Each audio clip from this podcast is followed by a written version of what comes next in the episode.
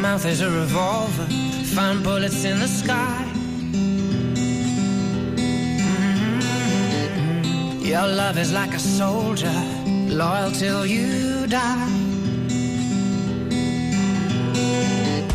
And I've been looking at the stars for a long, long time. I've been putting out fires all my life. If everybody wants to flame, they don't want to get burned. Comienza Mirada de Apóstol, un programa dirigido por el padre Miguel Segura.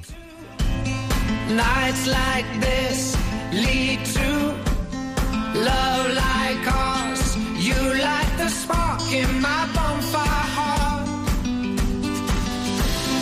People like us, we don't need that. Muy buenas noches a todos. Comenzamos un nuevo programa de Mirada de Apóstol. Cuando termina un partido de fútbol, se comentan las jugadas, se opina sobre lo que han hecho los futbolistas, se encienden los ánimos, pero al final lo que cuentan son las acciones. Al final el resultado del partido es lo que han hecho los jugadores y si el plan del entrenador ha sido o no ha sido llevado a la práctica. En la iglesia tenemos al mejor entrenador, el corazón de Jesucristo, y tiene un gran plan. Ejecutarlo, llevarlo a la práctica, es lo que llamamos apostolado. Hay que dejar salir por nuestras vidas el amor de Dios. Y Él ha pensado en todo ello, en nuestras vidas, en su amor, en el momento que nos toca vivir. Así que hacer apostolado para un cristiano es lo más natural que hay. Es providencial también que este domingo sea el domingo de la misericordia, porque la práctica de la misericordia no es una opción en la devoción de la Divina Misericordia, sino que es un requisito. Ya le hablaba de una manera fuerte Jesucristo a Santa Faustina sobre esto. Decía, exijo de ti obras de misericordia que deben surgir del amor hacia mí. Debes mostrar misericordia al prójimo siempre y en todas partes. No puedes dejar de hacerlo, ni excusarte, ni justificarte. Y le proponía tres formas de hacer misericordia. Eso es lo que nos propone también a nosotros a través de Santa Faustina. Te doy tres formas de ejercitar misericordia al prójimo. La primera es la acción, la segunda es la palabra y la tercera es la oración. Y seguía diciendo Jesucristo, en estas tres formas está contenida la plenitud de la misericordia y es el testimonio irrefutable del amor hacia mí. Por eso, vamos a terminar este día, la última hora del primer día de la semana, viendo cómo vamos en el partido de nuestra vida. ¿Estoy llevando a la práctica el plan de mi entrenador, de mi Señor, de mi Dios Jesucristo? ¿O tengo muy buenas intenciones, pero todavía no me muevo en el campo? Se abre ahora el espacio para echar tres ojeadas, las mismas de siempre, las miradas, tres, tres miradas durante este programa, una mirada al presente, para lo cual nos acompañan hoy Pilar Moreno de Barrera Halcón. Buenas noches. Buenas noches. Sandra McKinlay de Castilla. Buenas noches. Alejandra Molina McKinlay, su Hola. hija, y Gonzalo Sobral Justiniano. Hola, buenas noches. También, como siempre, en la parte técnica, Isabel de Agochefoj. Y para servirles, el padre Miguel Segura. Una segunda mirada a lo que nos inspira la doctrina de la Iglesia, el magisterio. Hoy nos dirigiremos a algunas referencias de la Apostólica Mactusitatem. Y la tercera mirada del programa, llena de esperanza, al futuro. ¿Qué podríamos hacer de aquí a 15 días? ¿Cómo voy a vivir mi fe? ¿Con los brazos cruzados o hay ocasiones a mi medida, momentos en los que podría despertar, florecer esa dimensión apostólica de mi vida? En realidad no importa lo que haya hecho o lo que no haya hecho hasta ahora, sino a partir de ahora, cómo podría encontrar la manera de comunicar mejor el amor de Dios a mi alrededor. Para estas tres miradas, también vosotros podéis participar en el programa. Le pido por favor a Alejandra que nos lo recuerde. Alejandra. Podéis escribir al Twitter arroba mirada de apóstol, el Twitter arroba mirada de apóstol y en el correo mirada de apóstol arroba radiomaria.es. Os lo repito, mirada de apóstol arroba radiomaria.es. Quedaos con nosotros mientras calentamos con un poquito de música para comenzar a afinar nuestra mirada de apóstol.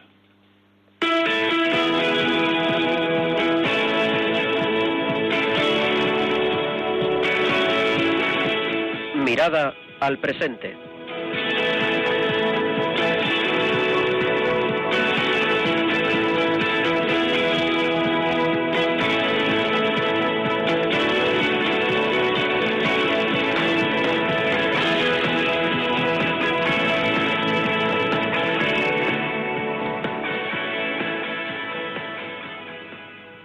Esta mirada del presente vamos a abordar un tema que ya hemos tocado en otras ocasiones, es la evangelización en el matrimonio y en la familia. Hemos hablado antes de la evangelización en la propia familia. Y esto es así porque en algunas ocasiones hemos explorado cómo hacer apostolado en ambientes como la cárcel, toda la pastoral penitenciaria, o en los medios de comunicación, o cómo evangelizar la cultura. Pero también éramos, somos conscientes de que la mayor parte de las personas tiene su primer momento de evangelización en su propia familia. ¿Cómo podemos compartir la fe con los que son más cercanos a nosotros? Por ejemplo, nuestra mujer, nuestro marido, nuestros hijos o nuestros padres. ¿Cómo hacerlo? Y para ello hoy nos acompañan, como ya decíamos, Pilar Moreno de Barreda Halcón. Muy buenas noches, Pilar. Buenas noches. Pilar está casada y tiene cuatro hijos y también tiene una dilatada experiencia de apostolado, además de que también ha estado con su familia en un país donde la, la sociedad no es mayoritariamente católica. Así que también nos va a hablar un poco de su experiencia. Además nos acompaña Sandra McKinley de Castilla. Buenas noches. Buenas noches, Sandra. Buenas noches. También eres casada y tienes cuatro hijos, también como Pilu.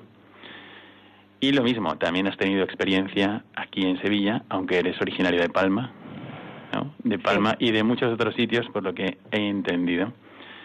Y eh, nos va, va a comentar con nosotros su experiencia a la hora de transmitir la fe a su familia. Primero, cómo la ha vivido ella personalmente, y luego cómo la, la ha buscado transmitir. Y para que nos creamos que así ha sido, también ha venido con su hija. Buenas noches, Alejandra. Muy buenas noches. Molina McKinley está aquí también muy implicada en su formación de fe y en algunos apostolados prácticos que ha ido haciendo. A Alejandra le acompaña su prometido, Gonzalo Sobral Justiniano. Buenas noches. Buenas noches, Gonzalo. Yo acabo de, un servidor, acaba de llegar de África, de hacer las misiones durante Semana Santa, pero Gonzalo ha ido ya cinco veces. Has estado Cinco, ya son cinco años. cinco años que has ido a África, en concreto al norte de Kenia, ¿no? También podrás compartir con nosotros esto, pero al mismo tiempo, cómo, cómo vivir nuestra fe en las personas más cercanas a nosotros, que son las de nuestra familia, ¿no? Así que, bueno, a ver, Pilar, voy a pasar la palabra a Pilar, que nos cuente un poquito eh, cómo has estado viviendo esta dimensión apostólica de tu vida. Yo conozco algunas cosas, seguramente, porque, por ejemplo, estuviste con nosotros en la JMJ. Sí, es verdad. El año pasado, en verano, estuvimos en, la JMJ eh, en Cracovia en un- eh, y antes de- del encuentro con el Papa estuvimos una semana viviendo la experiencia de la iglesia de un país del este, la experiencia de, de una ciudad que era Breslavia y, y cómo a nosotros nos tocó en un pueblo muy pequeñito Pero tú ibas como responsable Yo- de un grupo de jóvenes. Yo, yo fui de responsable de 14 niñas de 17 años y, y, y la verdad que fue una experiencia muy buena porque es mucha responsabilidad ser, de respons- ser responsable eh, En esas edades, en ¿no? esas edades tan complicadas e intentar que, que sacaran el máximo partido, pero la verdad que respondieron muy bien y, y fue una experiencia maravillosa para todos, yo creo, para las niñas y, y para mí muy enriquecedora. ¿Tú Aprendí tuviste- mucho de ellas. Tuviste que hacerte hueco para dedicar todos esos días a Sí, chicas que no eran de tu familia, ¿no? Porque tendrás que dejar aquí a tus hijos. Efectivamente, convencí a mi marido para que se ocupara del resto de los hijos, eh, entre mi marido y, mi- y mis padres. eh, los conseguí organizar y, me- y en vez de estar cuidando de mis propios hijos, pues me fui eh, a cuidar estas 14 hijas nuevas que me salieron, pero realmente fue una experiencia muy muy positiva. Eh, También has tenido alguna otra experiencia a lo largo de tu vida cristiana como, como apóstol, como voluntaria también. ¿Dónde has estado? He estado de voluntaria mm, en Calcuta. Eh, tuve la enorme suerte de estar con la Madre Teresa en el año dos- 1993, recién terminada mi carrera, y fue una experiencia mm, sobrecogedora, verdaderamente, y, que me ha venido acompañando toda mi vida, porque no solamente estuve en Calcuta con las misioneras de la caridad, he estado también en Londres y he seguido en Madrid con ellas. Aquí en Sevilla no hay misioneras de la caridad, pero sí que colaboro en un, en un comedor social donde voy con mis hijos y también eh, convenzo a alguna de mis, de mis hijas que llevé a la JMJ también vienen de vez en cuando a acompañarme Mm. para Pues en esta ronda de presentación, como veis, hay una, hay una experiencia apostólica en varios campos, en varios momentos de la vida también. Claro, cuando fuiste a Calcuta no estabas casada todavía. no no estaba casada Y ahora, sin embargo, ahora estás casada con cuatro hijos y sigues haciendo algún tipo de apostolado. Sandra McKinley de Castilla también está aquí, lo mismo que tú, casada con cuatro hijos, pero también has colaborado en algunos apostolados. Sí. ¿En cuáles has estado? Bueno, he, he colaborado con, empezamos colaborando con Mano Amiga Mm. hace muchos años. La verdad que ese fue un apostolado muy bonito. Porque Es para gente necesitada. para gente necesitada. Trabajábamos en la Rinconada. Sobre todo llevábamos alimentos y luego se montó un taller de costura allí para- que ha seguido y ha tenido mucho éxito y, y esa fue una experiencia muy buena Mm. porque dio muy buenos frutos. Y bueno, ya he colaborado, he tenido también colaboraciones con apostolados que, con gente que ya estaba ayudando, pues con Andex, con Pastoral juvenil, Nuevo con niñas. con- sobre todo sí, con niñas muchos años. Mm. Estuve muchos años. Esa fue quizás lo que más me gustó.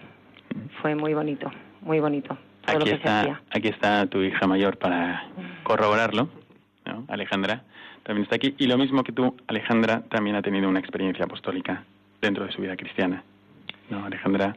Cuéntanos un poco qué es lo que has podido hacer. Sí, he colaborado, bueno, empecé colaborando también con mi madre, eh, cuando ella ayudaba en, Ma- en Mano Amiga y luego en Andex y luego en Nuevo Futuro, son eh, apostolados que empecé con ella y ahora yo he seguido.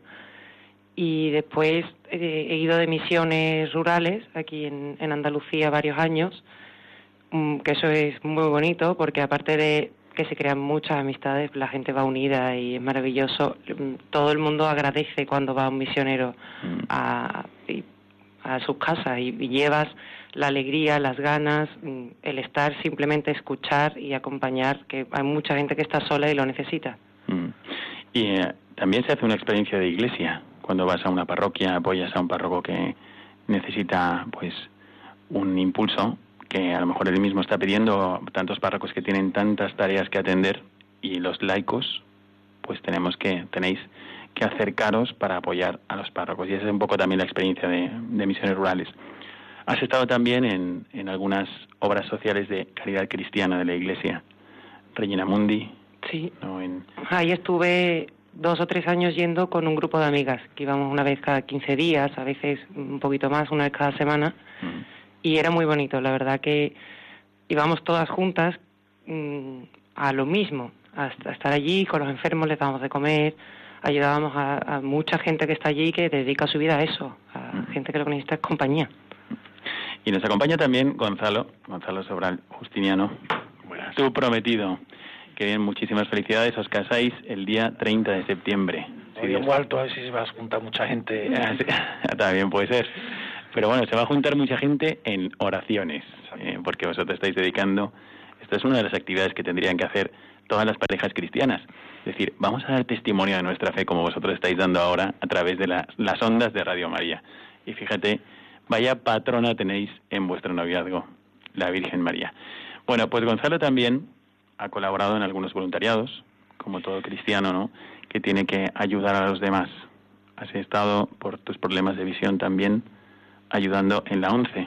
Sí, bueno, se- colaborando sobre todo con temas de, de trabajo social, pues para apoyar un poco pues a universitarios con problemas de visión y tal, intentar pues hacerles ver que, que era una barrera totalmente solventable y que se podía hacer. Yo tengo mi carrera universitaria y cuando ya estaba en los últimos años de carrera, pues simplemente era un poco dar testimonio de lo que se puede llegar a hacer por muchas barreras que te pongan. Entonces, más o menos era pues intentar pues animarlos a que siguieran ese camino. Y después, por circunstancias de la vida, eh, por circunstancias de la vida, queriendo hacer algún tipo de, de experiencia vital, pues tuve la oportunidad de viajar a Kenia eh, en un viaje que en un principio empezaba por ser algo para vivir una experiencia vital que se convirtió en algo súper importante para mí y para mi vida y fue que algo que empezó por ser algo mm, para vivir una nueva experiencia, pues acabó siendo pues algo que hace parte de mi vida, porque repetí, fui varias veces, varios años seguidos, y colaborando con la comunidad misionera de San Pablo Apóstol, que son los que están allí afincados pues dando pues eh, cobijo a, familias y a tribus muy necesitadas. Y casualmente, con casualidad de la vida, al final eh, empecé a trabajar en una empresa que colaboraba también con la misión, en que a día de hoy profesionalmente y personalmente pues estoy totalmente vinculado con aquello que fue como que me enganchó. Y ahí seguimos pues apoyando y colaborando en todo lo que podemos. Todo esto son diferentes experiencias de vivir lo mismo. Jesucristo dice que hay más alegría en dar que en recibir. Y uno va a veces a dar o se encuentra simplemente dando, ha ido con otro motivo y encuentra una gran alegría, una gran plenitud. Nos salva de ese vacío en el que tantos jóvenes viven actualmente. Pero aunque hemos hecho este recorrido y hemos visto que nuestros invitados tienen una experiencia de diversos tipos de apostolado, ahora vamos a centrarnos en este programa en qué puede hacer una madre, un padre de familia en su matrimonio para vivir mejor la fe cristiana. ¿Qué puede hacer una madre de familia en su familia para que sus hijos vivan mejor la fe cristiana? Y vamos a reflexionar sobre esto. En, hay algunos textos de, por ejemplo, del manual del catequista que veremos después, y que hacen ver que es impresionante lo que puede hacer una madre por sus hijos.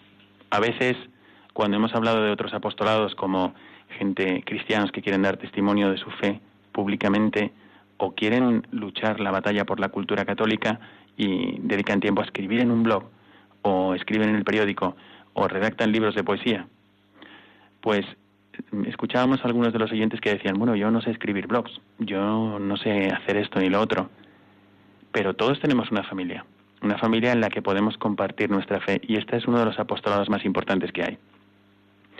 Decía que es impresionante lo que puede hacer una madre por sus hijos en este aspecto y creo que muchos de nuestros oyentes estarán sintiendo que es así. Nosotros también lo sentimos. Y quisiera repasar con vosotros algunos de los, de los consejos, indicaciones que da Jesucristo en el Evangelio de San Mateo. Y allí pide, por ejemplo, algunas actitudes que, por ejemplo, un catequista normal debería fomentar, pero que las puede fomentar todavía mejor una madre de familia. O por decirlo de otra forma, la primera catequista que tiene que vivir estas, estos consejos de Jesucristo o estas indicaciones de Jesucristo son las madres de familia, los padres de familia.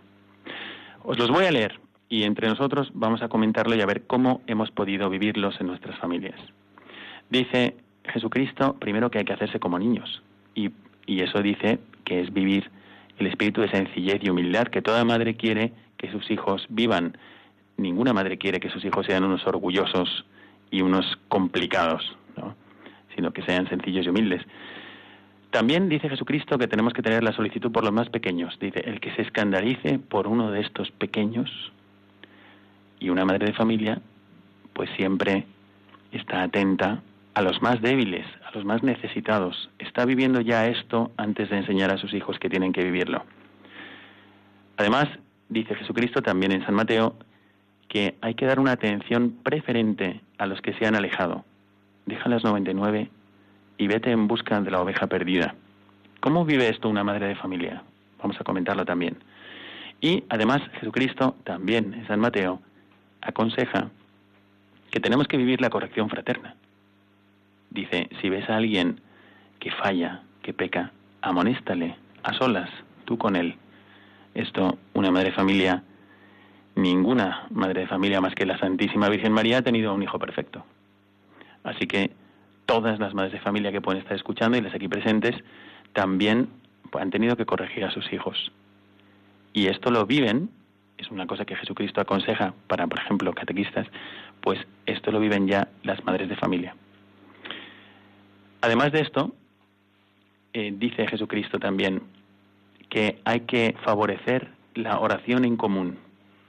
Dice, si dos se ponen de acuerdo para pedir algo, pues, ¿cómo puede una madre de familia un padre de familia, cómo pueden provocar en su familia que exista la oración en común? ¿Qué es lo que habéis hecho para que esto sea así? Y por último, dos cosas más. El perdón mutuo, dice Jesucristo también en San Mateo, que hay que perdonar hasta 70 veces 7, esto que todo catequista debería enseñar a un cristiano, pues cualquier madre de familia tiene que enseñar a sus hijos a perdonar. Y el amor fraterno, que es el que aglutina todas estas actitudes. Jesucristo dice, amaos los unos a los otros como yo os he amado. Esto lo aprende cada cristiano, sí, lo puede aprender de su catequista, pero ante todo lo aprende de su madre y de su padre.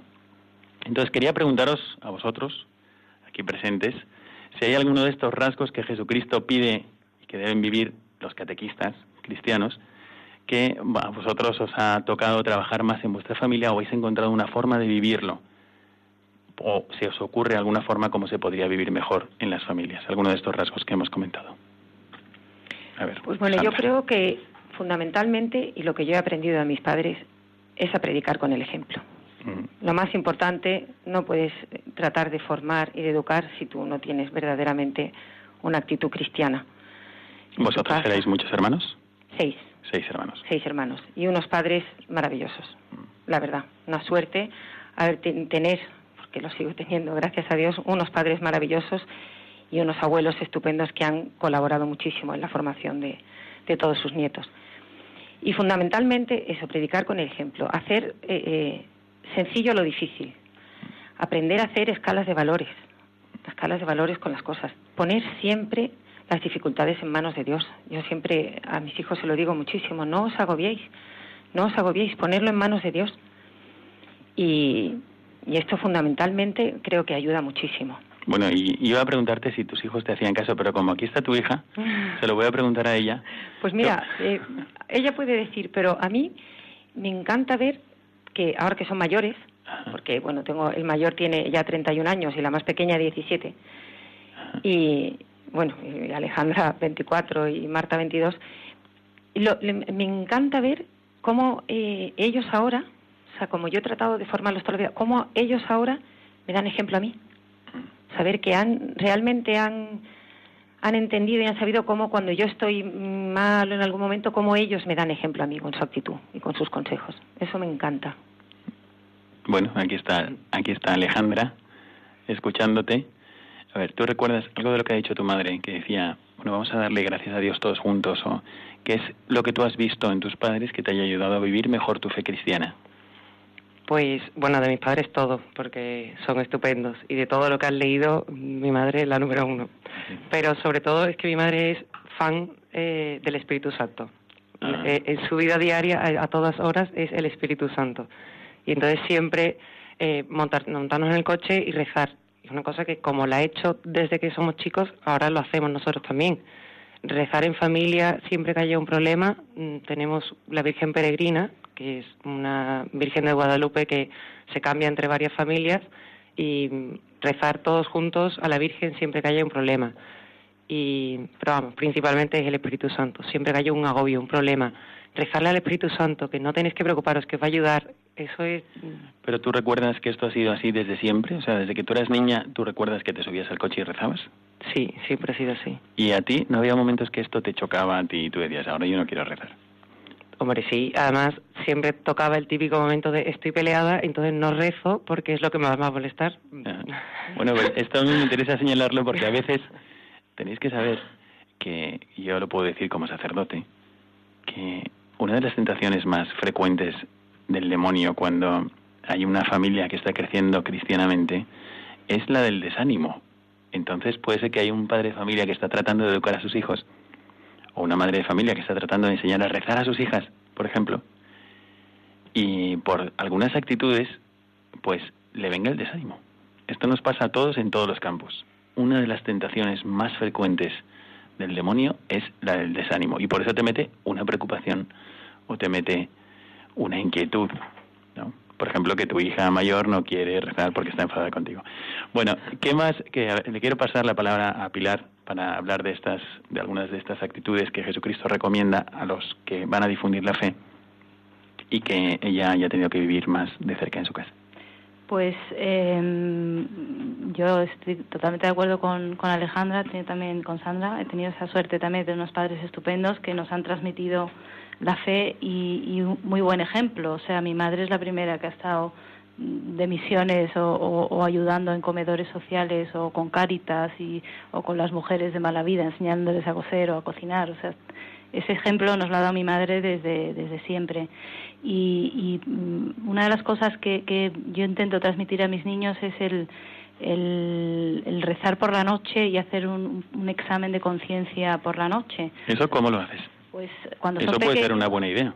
Claro, cuando son pequeños, eh, la, típica oración del Jesucito de mi vida, que, que tengo un vídeo grabado con mi hijo pequeño con tres años, que es para es una monada. Mi marido lo tiene colga- colgado en Facebook y tiene un montón de visitas. A mí me da incluso apuro, pero eh, pero cuando van creciendo. mm, Una vez un sacerdote me dijo que, que me dio un consejo que me ha gustado y que, y que lo intento aplicar a mis niños, sobre todo el pequeño, que es el que más eh, tiene 10 años, 11 años y, y- es con el que más pendiente estoy ahora en esta fase. Y, y es hacer un balance tanto positivo como negativo, o y, sobre todo centrándose en lo positivo que ha pasado en el día, para dar gracias, porque eso es una cosa que a veces se nos olvida. Mm, Me lo dijo un sacerdote una vez y me pareció que era bueno, es que, es que tenemos que ser agradecidos, ¿no? Y que no solamente pedir perdón por lo que hayamos hecho mal en el día, sino también dar las gracias por todo lo bueno. Entonces empezamos por lo bueno, ¿qué te ha pasado hoy? ¿Cuántos goles has metido? Eh, ¿Cómo te ha ido en el cole? ¿Cuántos niños? No sé, hacemos un poco un balance y luego ya ver un poco las, la- oye, y, y esta contestación que has dado, cuéntame esto, cómo, cómo podemos mejorar, ¿no? Y, y eso es un poco lo que intento inculcarles cada niño su edad, ¿no? Los, los otros son más mayores y, y ya pues no reto con ellos, ellos ya eh, hacen su vida independiente y, me pasa un poco como con Sandra, ¿no? Me, me gusta mucho ver el ejemplo que ellos me dan en muchos aspectos, ¿no? Cuando tienen dificultades, cómo se enfrentan a esas dificultades. Es muy importante que los padres recen así con los niños y que hagan ese tipo de examen de conciencia. Porque las virtudes que nos unen a Dios, uno dice, "Y a mí me gustaría que mi hijo estuviese unido a Dios. Bueno, tu hijo se va a unir a Dios si vive las virtudes de fe, esperanza y caridad. Eso suena muy teórico. Pero en la práctica, eso se vive cuando uno reza.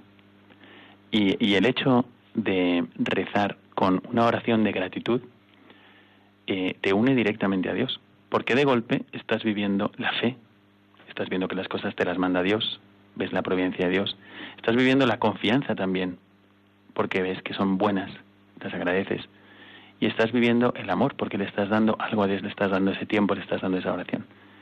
Quiero pasar la palabra a Gonzalo para que nos comentes eh, algo sobre esto. Yo estaba escuchando y entonces me viene un poco a la cabeza, eh, yo la experiencia de mi familia, por ejemplo, somos una familia numerosa, somos cinco hermanos, y, y recuerdo y creo que es alguna forma también muy positiva de hacerlo es que nosotros siempre hemos sido muy amantes de la música en casa, entonces el rezar en comunidad, rezábamos medio cantando todos juntos porque dormíamos siempre en cuartos todos juntos y entonces el rezar el Jesucito de mi vida famoso pues lo rezábamos un poco como en coro. Entonces, al hacer las cosas así medio divertidas, creo que es mucho más fácil para un niño de esa edad que está empezando esa rutina del rezo todas las noches, pues creo que pues ayuda mucho a que sea algo divertido, a que sea algo ameno.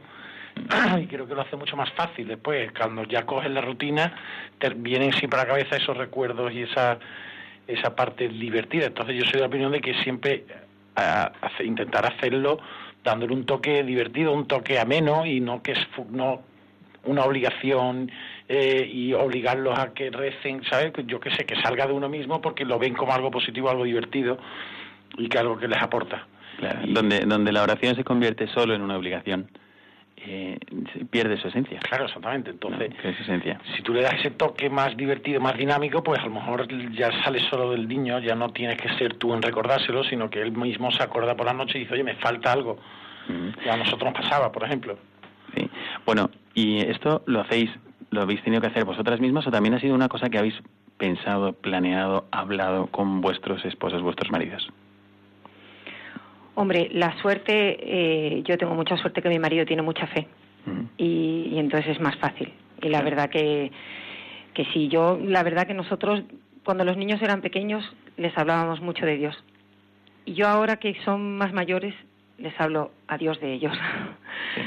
Ahora ya lo que hago es hablarle a Dios sobre mis hijos, sobre cada uno, para que no los deje, para que no se olvide sobre el carácter de cada uno y, y mi marido igual. ¿Y querías decir algo más, Sandra? ¿No? No, no, Era sobre esto. Sí, que eso os recomiendo, que, que no se olvide la gente de, de, además de hablarle a los hijos de Dios, hablarle a Dios de los hijos. Yo creo que esto está en el corazón de cada madre, pero está bueno, está bien el recordarlo.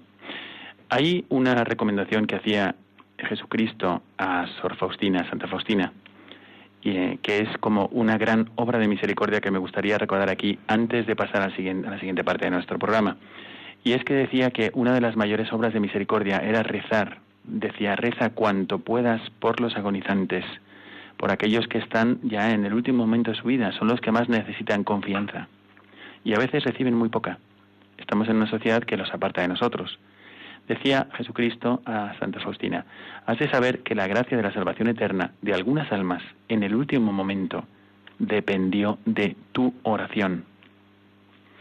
Y esto es algo que podemos transmitir a nuestros hijos, el, que sepan que hay almas, hay personas que pueden estar dependiendo de nuestra oración, no en un sentido de angustia, al contrario, sino como es un regalo de Dios que nos invita a nosotros a participar en su tarea de salvación. Sandra. Nosotros en nuestra familia hemos tenido el caso.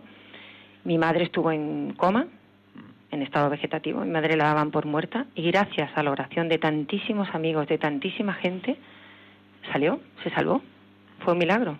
ahí se ve la, la importancia de verdad y el poder tan grande de la oración. Hubo muchísima, muchísima gente rezando por ella y ahí sigue. Yo recuerdo también que cuando mi madre falleció, estábamos todos unidos rezando. Y yo había venido de Roma y mis hermanos estaban allí en el hospital. Y más o menos a la una y media de la madrugada se acercó una enfermera y dijo, ¿puedo hablar con ustedes? Y estábamos mi hermana mayor y yo, quedamos. Y sí, sí, claro, cómo no. Y nos dijo, miren, cuando yo muera, me gustaría haber recibido la mitad del afecto que ha recibido esta señora lo cual a nosotros nos asustó porque en realidad no habíamos hecho nada especial.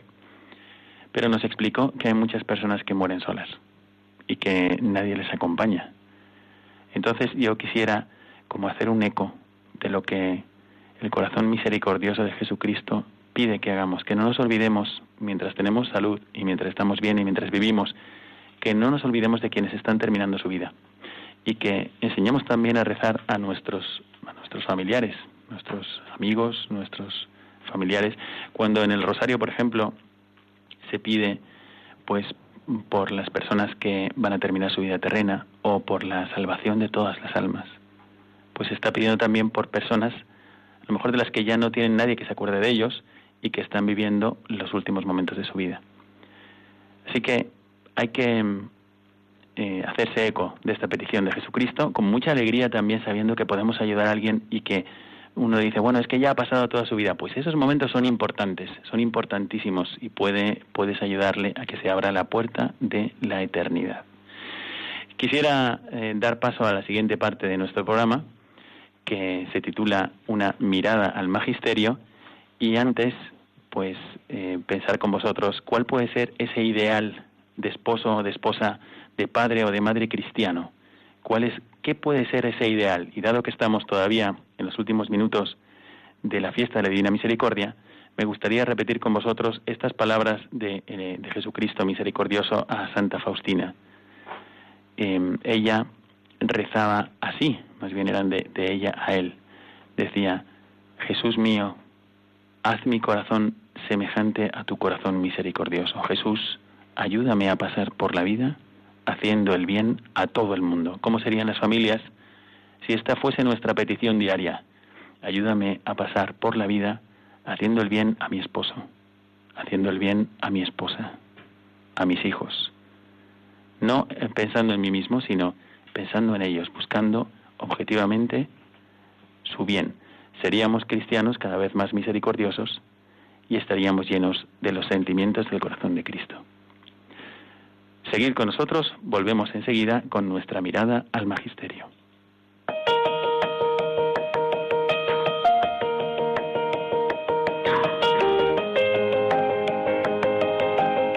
Mirada al magisterio.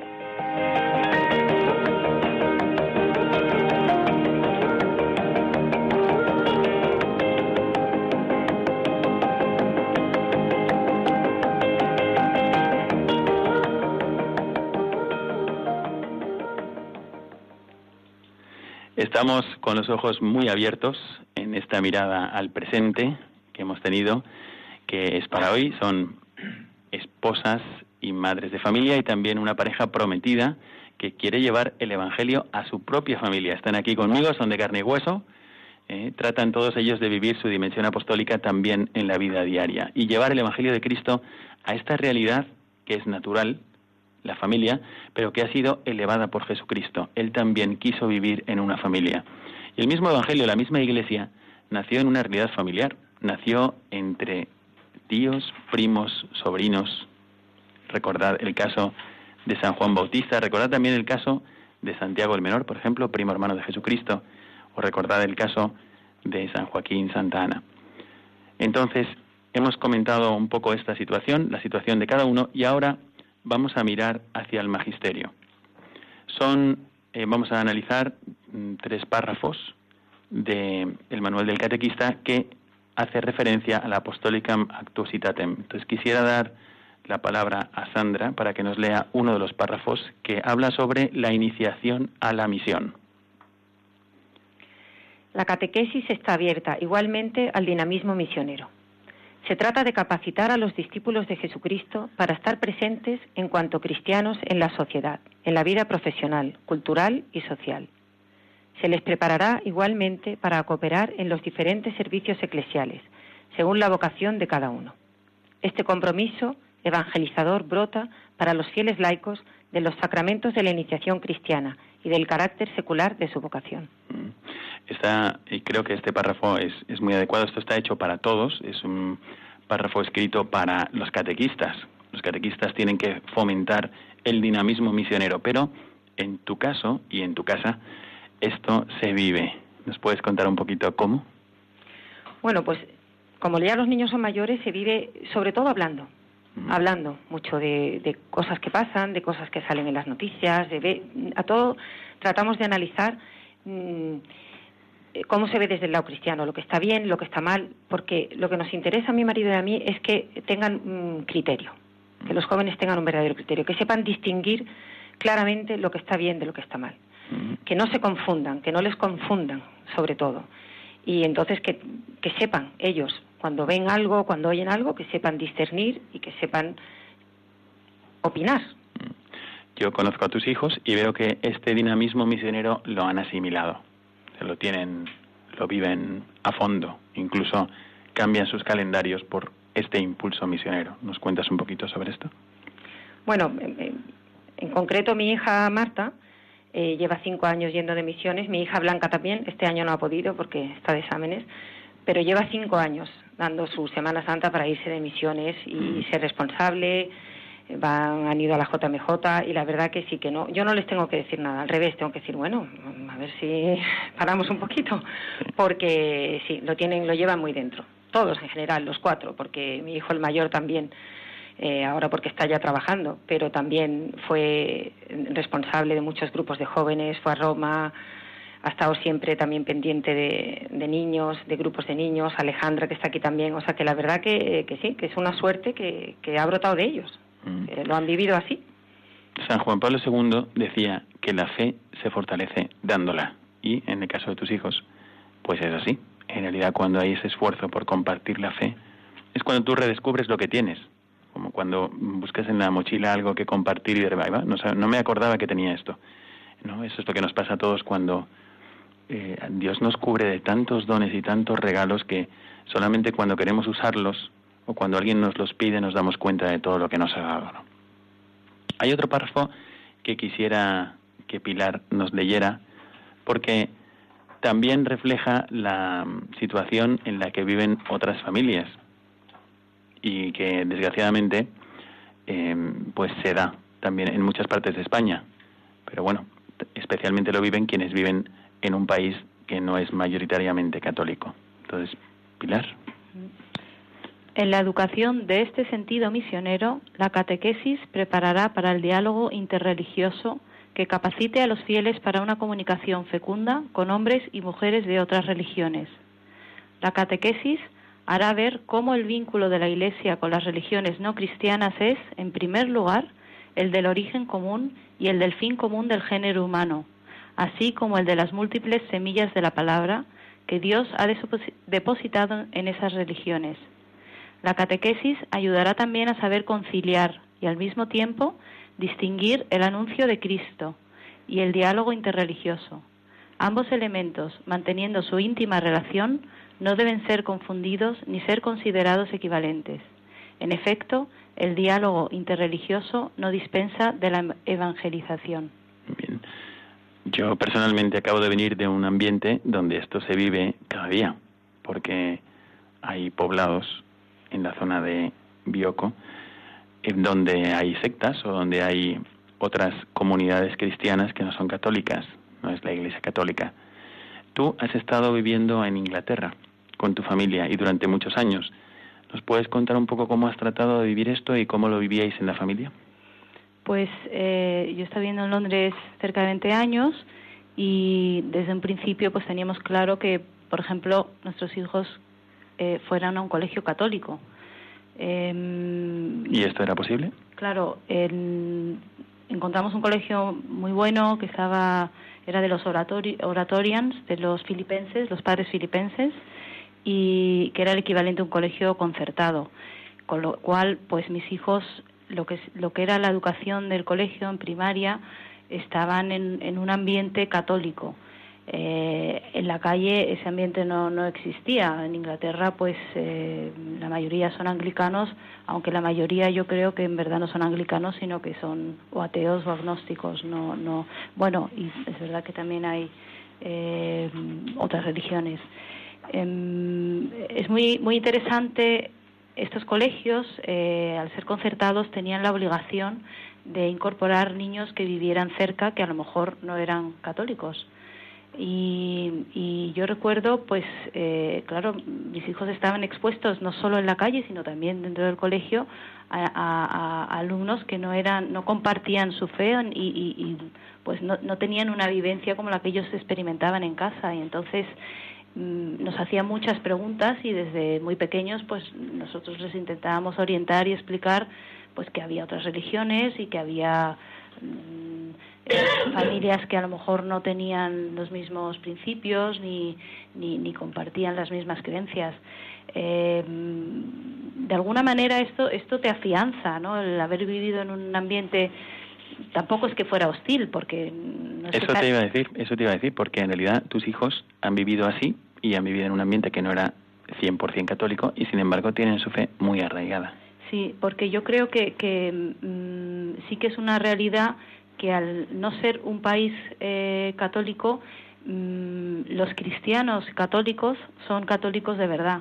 Y eso sí que es cierto que, mm, su experiencia allí em, ha sido muy positiva en ese sentido. O sea, las misas, por ejemplo, se vivían con muchísima devoción. A mí, tengo, lamentablemente, cuando volvimos a España, me chocaba pues que había muchísimo menos respeto en misa y, la gente hablaba eh, cuando cuando llegamos Mm, para mis hijos era era un, bastante impresionante o sea no, entendían pero si están en misa porque están eh, porque la gente habla o sea para ellos era era muy extraño no eh, su experiencia en las misas en, en Inglaterra era que eran vividas con muchísima devoción. Luego es verdad que como hay una cultura musical mucho más avanzada que en España pues todos los, los fieles cantaban los himnos de, de, las canciones de misa, eran unas canciones muy bonitas que, que todos eh, conocían. De hecho, en el colegio de, en, su, en el colegio ensayaban, una de las asignaturas era práctica de los himnos de la misa, ¿no? Y entonces, pues esto... O sea, que ellos en realidad fue una ocasión para ellos para crecer más en su identidad católica. El hecho de no encontrarse rodeados de todos pensaban lo mismo con ellos. Hay que hay que saber también esto que nos dice el magisterio en Apostólica Mactusitatem sobre las otras religiones. Es verdad que puede haber gente que sea de muy buen corazón en otras religiones. La hay, de hecho. Yo actualmente, la semana pasada estaba con, en un poblado con un señor ciego que estaba con su familia y llevaban ya 32 años casados. Todos los días se levanta, va a la finca, trabaja. Y este señor es adventista del séptimo día. Es una secta que ellos dicen que son cristianos, pero en realidad no lo son, porque no creen que Jesucristo sea Dios. Eso es lo que define a un cristiano, que Jesucristo es Dios y que Jesucristo resucitó entre los muertos. Entonces, ellos de buena fe están equivocados. Entonces, el diálogo interreligioso es necesario, es, necesario con bondad. Estamos en muchos, en muchos casos con otros cristianos, estamos separados, pero muchas veces ni siquiera ellos saben por qué. Aman a Cristo.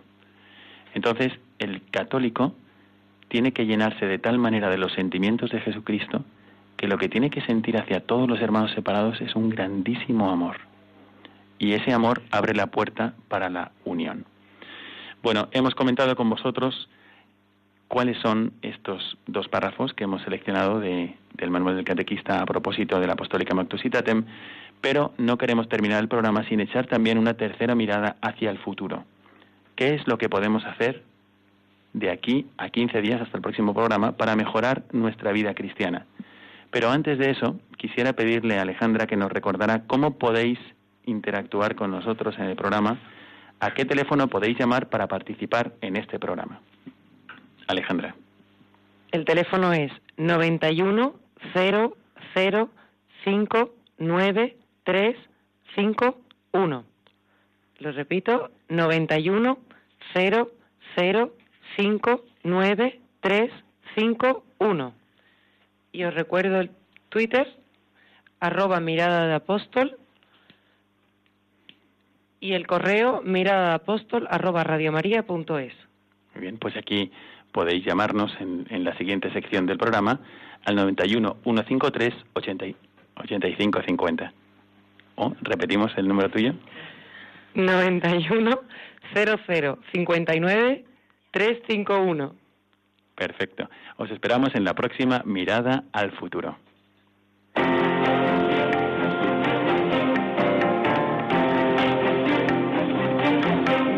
Mirada al futuro.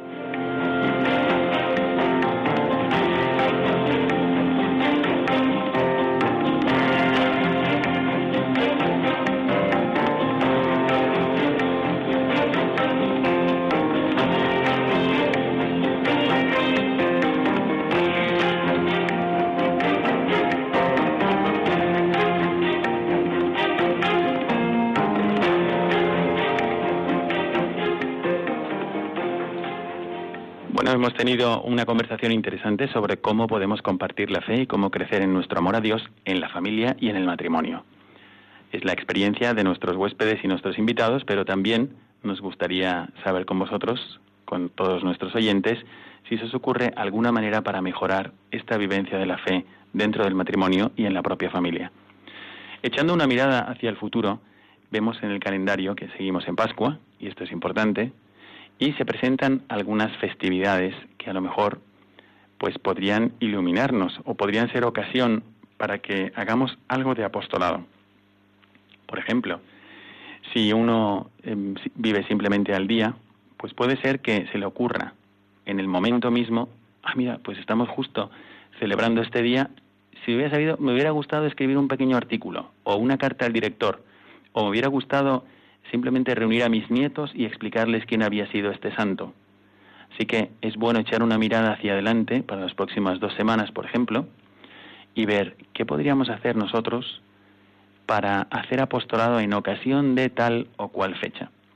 Al mismo tiempo también hay un calendario, un calendario pues civil, el calendario propio de España o el calendario eh, mundial, los días de la ONU, por ejemplo, que no es que nosotros vayamos a festejarlos ni a celebrarlos, puede ser que ni nos interesen, pero el hecho es que se va a hablar de ello en las redes sociales o en la televisión y pueden ser ocasión para el cristiano de hacer apostolado.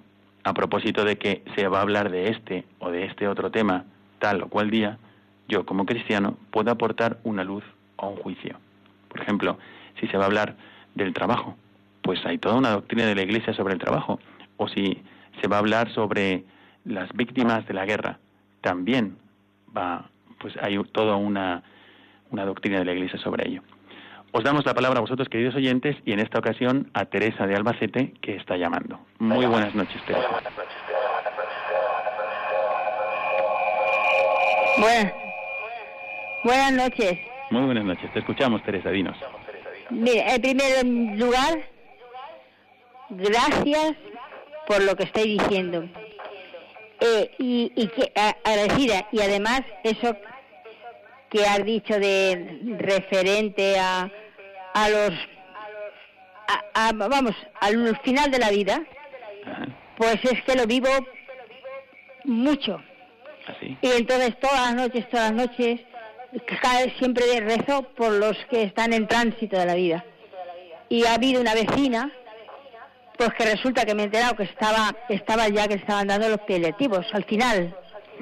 Y yo me he ido y como lo vivo bueno que, como lo que dices que, solo el amor el amor.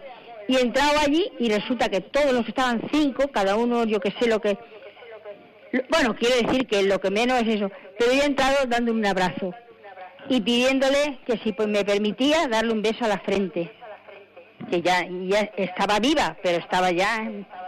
Y entonces le he cogido la mano, he a las manos, le he hecho la crucecita en la frente y en las manos. Y he rezado profundamente. Pues Teresa, has hecho una grandísima obra de apostolado.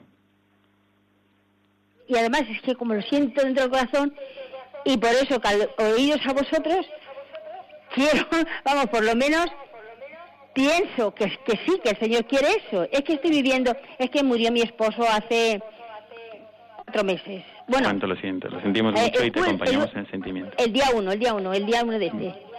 Y, y del uno, bueno, no de este, del año nuevo. O sea, que en ese momento. Pero es que estoy viviendo ya dos años en, en esto, en, en esta profundidad de la vida. Y cada vez el Señor te pide más, te pide más y aunque aunque se desde niña eh, vivo, pero es que este cada vez es más profundo. Pues muchísimas gracias Teresa por esta llamada y yo quiero agradecerte tu ejemplo.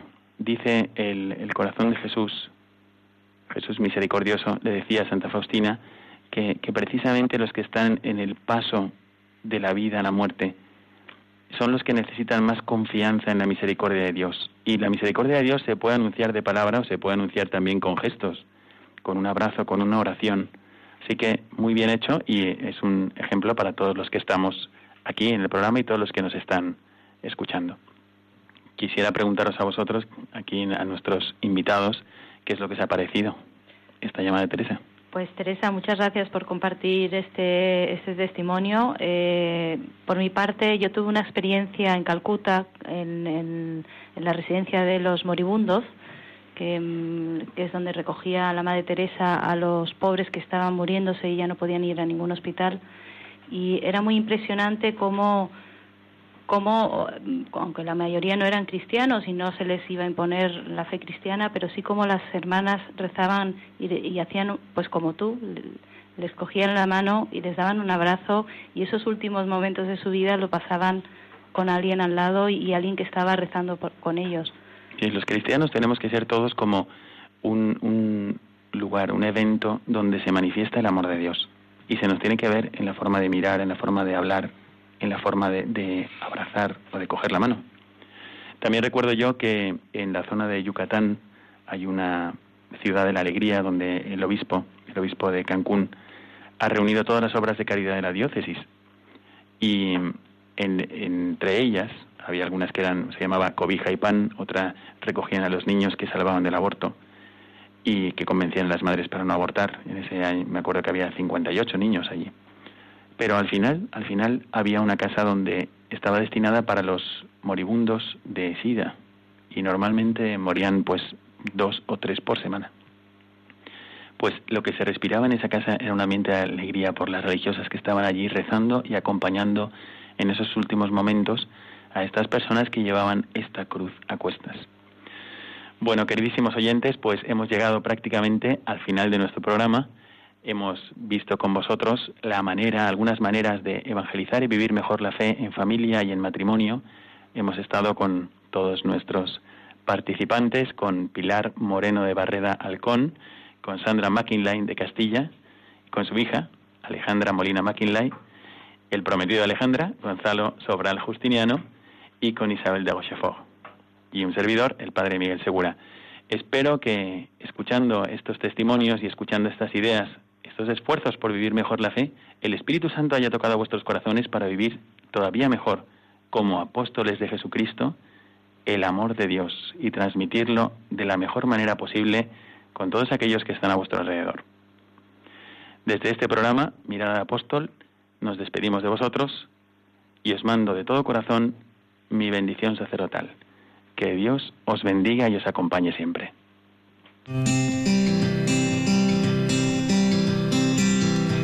Your mouth is a revolver, find bullets in the sky. Mm-hmm. Your love is like a soldier, loyal till you die. And I've been looking at the stars for a long, long time. I've been putting out fires all my life. If everybody wants to flame, they don't want to get burned. Acaban de escuchar el programa Mirada de Apóstol, dirigido por el padre Miguel Segura.